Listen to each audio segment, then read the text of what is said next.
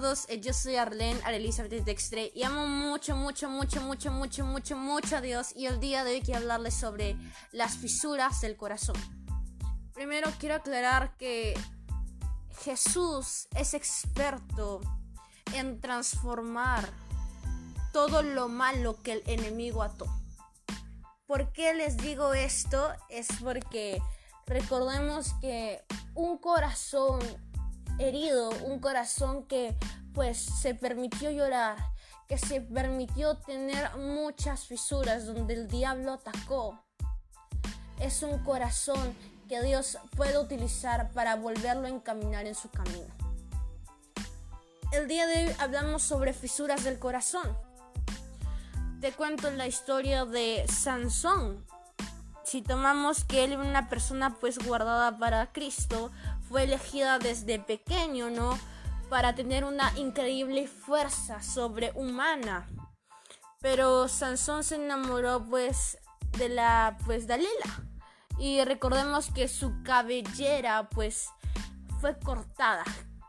Él no podía cortarse la cabellera, pues estaba ahí sostenía toda su fuerza.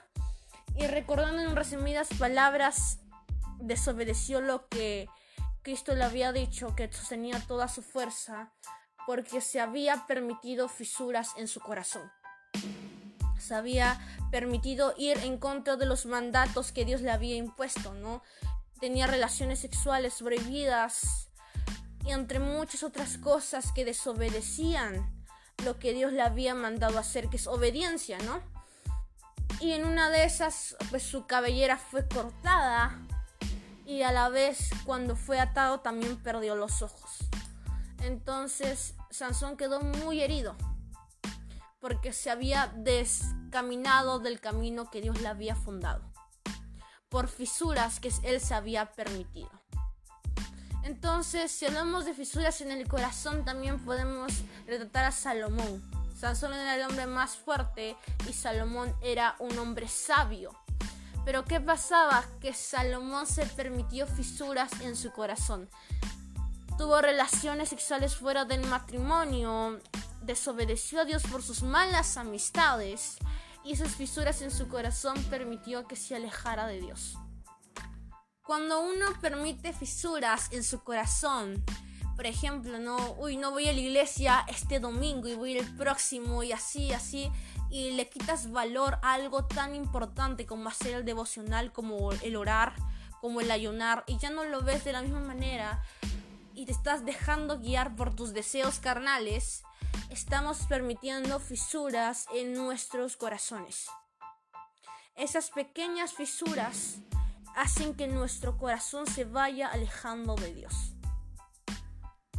Pero Dios tiene una misericordia tan grande, es tan amoroso, que Él usa. Él hace que todo lo que el diablo ate, Él lo desata y por su misericordia nos hace libres. Ya te quiero decir que Sansón, luego de haber visto todo lo que había pasado, de tantas fisuras que se había permitido, y cuando recién vio lo que ocasionó su desobediencia a Dios, se arrepintió y él logró pues matar más personas en el momento en que murió que las que había matado antes. Se había arrepentido de lo que hizo y murió. Y esas fisuras en su corazón trajo consecuencias, pero esas consecuencias él las tomó y pidió perdón. Y podemos dar gloria a Dios que pues se arrepintió y Dios tuvo misericordia de él. Y pues vemos la gloria en él que actualmente pues está en el cielo, ¿no? Una persona arrepentida. Y entre muchos actos, David también permitió fisuras en su corazón, pero Dios perdonó. Vemos muchos actos bíblicos donde las fisuras hicieron que se alejaran de Dios. Pero hay fisuras que conforme nosotros tomemos el camino nos permiten alejarnos o acercarnos más a Dios. Las personas en los hospitales tienen demasiadas fisuras en su corazón y están más expuestas a recibir de Dios, porque las consecuencias de esas fisuras nos llevan a acercarnos a Dios.